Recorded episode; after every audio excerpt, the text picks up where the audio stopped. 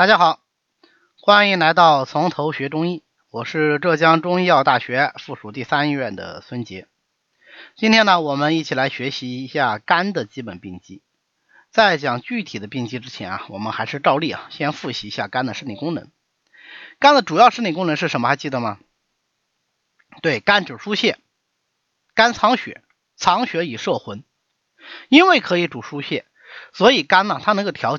调达一身的气机和各种情志，又因为肝藏血，体阴而用阳，所以肝的阴血可以，而且必须制约肝阳肝气，也是肝阳肝气行使各式各样功能的物质基础。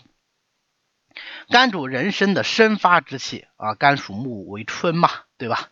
所以它容易亢盛横逆而为病，往往伤及其他的脏腑。所以啊，我们有句话叫。肝为五脏之贼，所以肝病它往往就表现为肝气的郁结、横逆，甚至是化火，或者是肝阳上亢。而这些表面上的上亢啊、化火也好啊、肝阳上亢也好啊，往往它是肝中阴血不足的结果，是因为肝中的阴血不能制约这些阳气再出现的结果。那当然，如果说已经有了肝中阳气的上逆了啊，肝阳上亢、肝火上炎，那是不是也必定？会伤肝中的阴血啊，对，它是互为因果的啊，所以往往肝病就表现为本虚标实症。也正是因为肝阳一亢这个原因，所以肝中的阳气不足就比较少见。肝当然也可能为寒邪、热邪所伤啊，为实症啊，为外邪所伤。那么如果是寒邪所伤呢，那就是肝经寒凝；如果是热血所伤呢，那就是湿热为患。比较多，那称为肝经湿。那肝最常见的病机呢，就莫过于说是这个肝气郁结了。所谓的肝气郁结啊，其实就是指肝的疏泄功能有所不足，或者是受到障碍，结果呢气机不畅，甚至于形成气滞症的这么一种病机。所以我们可以看到，肝气郁结实际上是肝的疏泄太过呢，还是疏泄不足啊？对，是疏泄不足啊，是疏泄不足。但是呢，因为它最后引起了气滞，所以表面上看起来，哎，好像是个实症啊，是一个气滞症，是一个肝气不行症啊。其实啊，它是一个本虚标实症。因为肝主疏泄啊，它还有调达舒畅情绪的这个作用，所以肝气郁结往往都跟情志的一郁不畅有关系。哦，或者干脆就是情志一郁不畅引起来，这非常常见啊！你看，如果说我们郁闷了啊，往往长叹一口气，哎呀，这个就是肝气郁结的典型表现呢。只不过轻症可能你就是叹口气、摇摇头也就过去了，比较严重的，嗯，它可能就会成为一种疾病状态了。主要表现那就是气滞于人体，尤其是肝经的各种表现。那我们前面。讲气病的时候也讲过啊，气滞的标志性症状是什么？还记得吗？对，胀痛啊，胀而且痛，而且这种胀痛呢，它是痛无定处，或者是宫冲作痛啊，就像一个东西在那顶住一样啊。我们所以民间说凹了一口气，对吧？这也是这种气滞痛。所以肝气郁结呢，就往往表现为血内部、少腹部、外阴部和乳房的胀痛，以及女性的。痛经呐、闭经呐等等这样一些症状。如果说气滞它引起了血停，或者是痰气互结，就还可能在节制的地方那出现包块。因为痰和瘀都是有形的实邪，对吧？那单纯的气滞能不能引起包块啊？也可以的啊。但是单纯气滞引起的包块，这个包块是可大可小、能聚能散的气嘛，对吧？散则无形，聚则有形。但是痰瘀引起这个包块，它就不会这样啊，它它这个块就是这个块，它不会变大变小。肝属木，还能克脾土，所以肝气郁结呢，还往往影响到脾，影响到脾的运化功能。这里面有两种可能性，一种呢就是我们前面说的肝疏泄不足，那肝气郁结就是疏泄不足嘛，对吧？或者受了阻碍，那么。如果说是肝气不足受到阻碍，那么肝木就不能够疏泄脾土，脾气就壅滞而不行，啊，就表现为壅而不运，脘腹胀满，食不能化。另外一种可能性是什么呢？是肝气郁结以后啊，气滞瘀气机瘀滞，它反而能够横犯脾土，这是肝木克脾太过，哎，结果导致脾虚不运，出现脾气虚的啊各种表现，腹胀纳带、顽皮便溏啊。我们上一次刚刚讲过，这两种情况的主要区别在于肝气是实还是虚。如果仅仅就是肝气郁结，那其实是肝虚而不能疏；那如果是肝气很逆呢，那是疏泄太过了。好，那接下来啊，我们再看看肝疏太过的肝气很逆，它是指肝气郁结到一定程度以后，因为瘀而不能生。肝气本来是主生的吗？对吧？它现在不能生了，就往旁边走，横着走啊，所以叫横逆。这个主要就会侵犯到脾胃中焦。所以肝气横逆往往就跟犯脾胃联系到一起啊，要么肝气犯脾啊，那就出现脾的运化失调，腹痛啊、泄泻啊啊，这种腹痛泄泻是有一个泻后痛减的这个特点，叫痛泻症，或者是一会儿腹痛泄泻，一会儿呢又大便秘结，这叫糖蜜交作啊，这都是肝气犯脾的一个典型表现。那再要么呢，就是肝气犯胃啊，出现胃气不和、上逆。于是啊，就恶心、呕吐、嗳气、胃痛等等等等啊，这都是胃气上逆的症状。甚至于，如果他有兼有热症的话，还会有反酸、吐酸啊这样的一些表现。肝气横逆太过，还可能出现风火相生而生肝火，或者是干脆你就是肝气郁结久了，郁而化火，那也会出现肝火上炎。这个就是我们今天要讲的第三个病机——肝火上炎。肝火上炎病机关键是个上啊，第二个是个炎。因为上，所以这个病机的总体气机特点是往哪走啊？往上走啊，往上走。所以它表现为肝中的阳气啊生动太过，就可以看到头目的各种见证。为什么是头目啊？高啊，你往上走可不就到头目了吗？啊，所以呃什么头晕啦、头胀啦、头痛啦、面红啊、目赤啊、吐血啦、流血啦等等都会有。还可以看到什么怒怒则气上嘛，对吧？啊，所以它特别易怒。又因为上炎，它有一个炎的特点，所以它有火热的症状啊。比方说前面的目赤、面红，这就是热，对不对？有热就会伤阴，所以还会有肝中阴血不足的各种表现。如果说肝火太盛，它还会出现一种叫做热极动风的辨证，出现肝风内动症。这个我们在学习类风的时候已经讲过了啊，我们就不多说。所以你看肝病的辨证是不是特别多啊？对，这也是它的特点啊，也是肝的病机特点。因为肝属木应风，风性善行而数变，为百病之长。而肝呢，因为这个原因，它就怎么样？为五脏之贼，它容易侵犯其他的脏腑而为病，辩证呢也特别多。前面说的肝气郁结也好啊，横逆了、上炎了啊，肝火上炎了，都是肝中阳气的变化。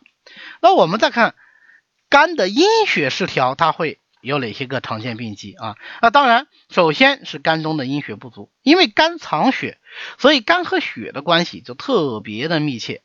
所以我们来看看肝血不足啊，或者说肝血亏虚，它是怎么一回事肝血的不足啊。往往是由于各种原因导致的这个血的消耗而引起来的，比如最常见、最直接的失血就是呃外伤失血，这个对肝血不足呢啊相对可能反而少见一点。还有呢，女子的月经血啊每个月都要出血，这个反而是在临床上更多见一些。当然还包括其他一些长期的慢性的失血，它也都会引起肝血不足。除了失血，久病、劳伤。或者是不适当的治疗对血的耗伤，也是肝血不足的常见原因。你比如劳伤，久视伤血，肝开窍于目，目的功能特别依赖于肝血的濡养啊，所以目得血而能视嘛。那这样久视，哎，看东西看太久了，它就容易伤肝血。另外一个引起肝血不足的原因就是，干脆这个血就没有啊，不够血的化源不足，那。脾为气血生化之源，所以这个主要是脾虚引起的。如果脾不能够运化水谷、化生精微以生气血，那当然就会生血虚了。不但生血虚，还阴虚，还气虚，对吧？都虚。反过来说，也正因为肝藏血，所以血虚以后呢，受影响最大的也是肝，表现为肝血不足，不能够濡养肝的系统。比如说，不能濡养目啊，肝开窍于目，那就两目昏花，视物模糊；不能养筋啊，肝和筋，那就肢体呢麻木不仁，或者是关节屈伸不利，甚至是抽搐啊、蠕动啊这些个症状。如果不能养其外阴啊，肝的外阴在哪里？胁肋。对，所以肝虚、肝血虚，不能容养它的外阴之处，就表现为哪里不舒服啊？胁肋不舒服，胁肋隐隐作痛。血虚不能濡养，还会生燥生风，出现风症，这就是所谓的血虚生风症，表现为皮肤的瘙痒，或者是筋挛肉软啊，这个表现为手筋、足筋啊，身上各个各样的筋，它拘挛啊，这种感觉。肝中阴血的一个最重要功能呢，呃，就是素约，约束这个肝的阳气，那就制约肝的阳气。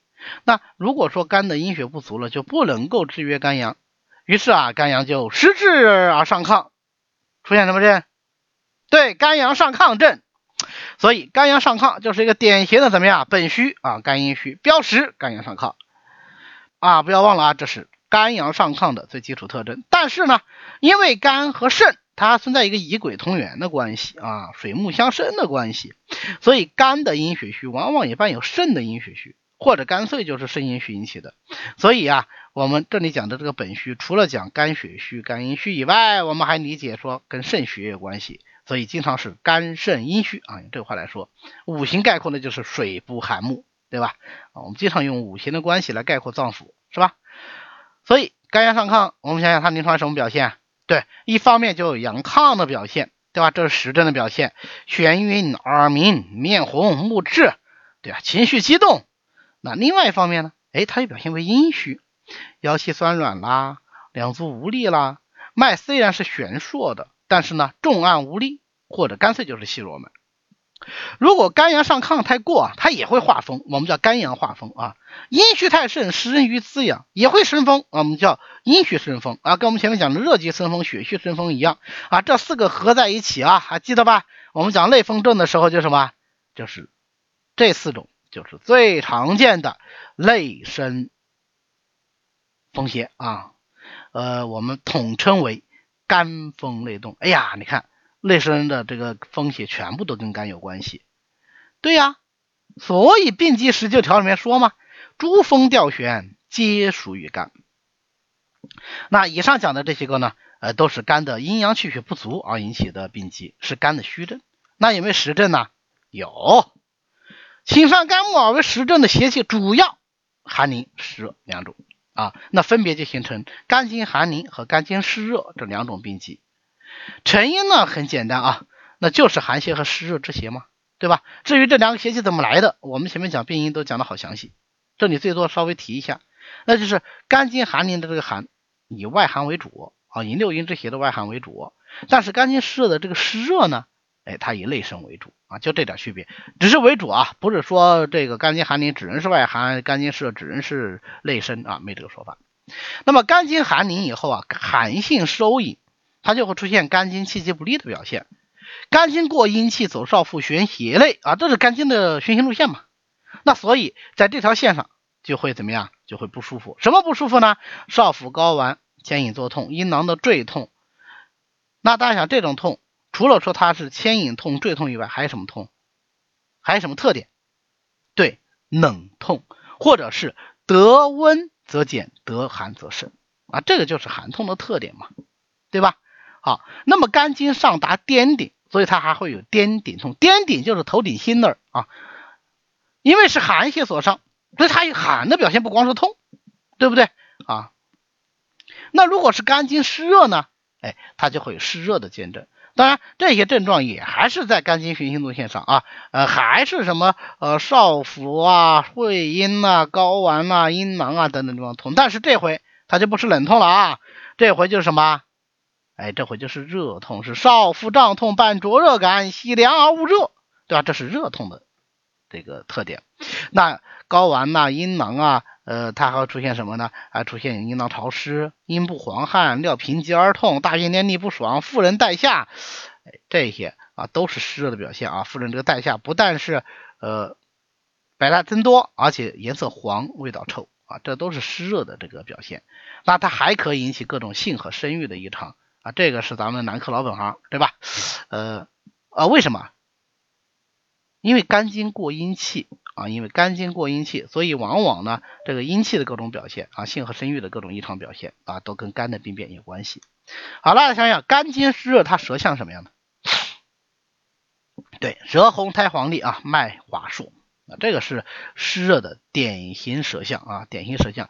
如果要加个肝的定位，就是舌红两边为肾啊，脉呢，脉就弦滑数啊，或者是这个左手心肝肾，右手肺脾命，对吧？左关华硕，哎，都可以。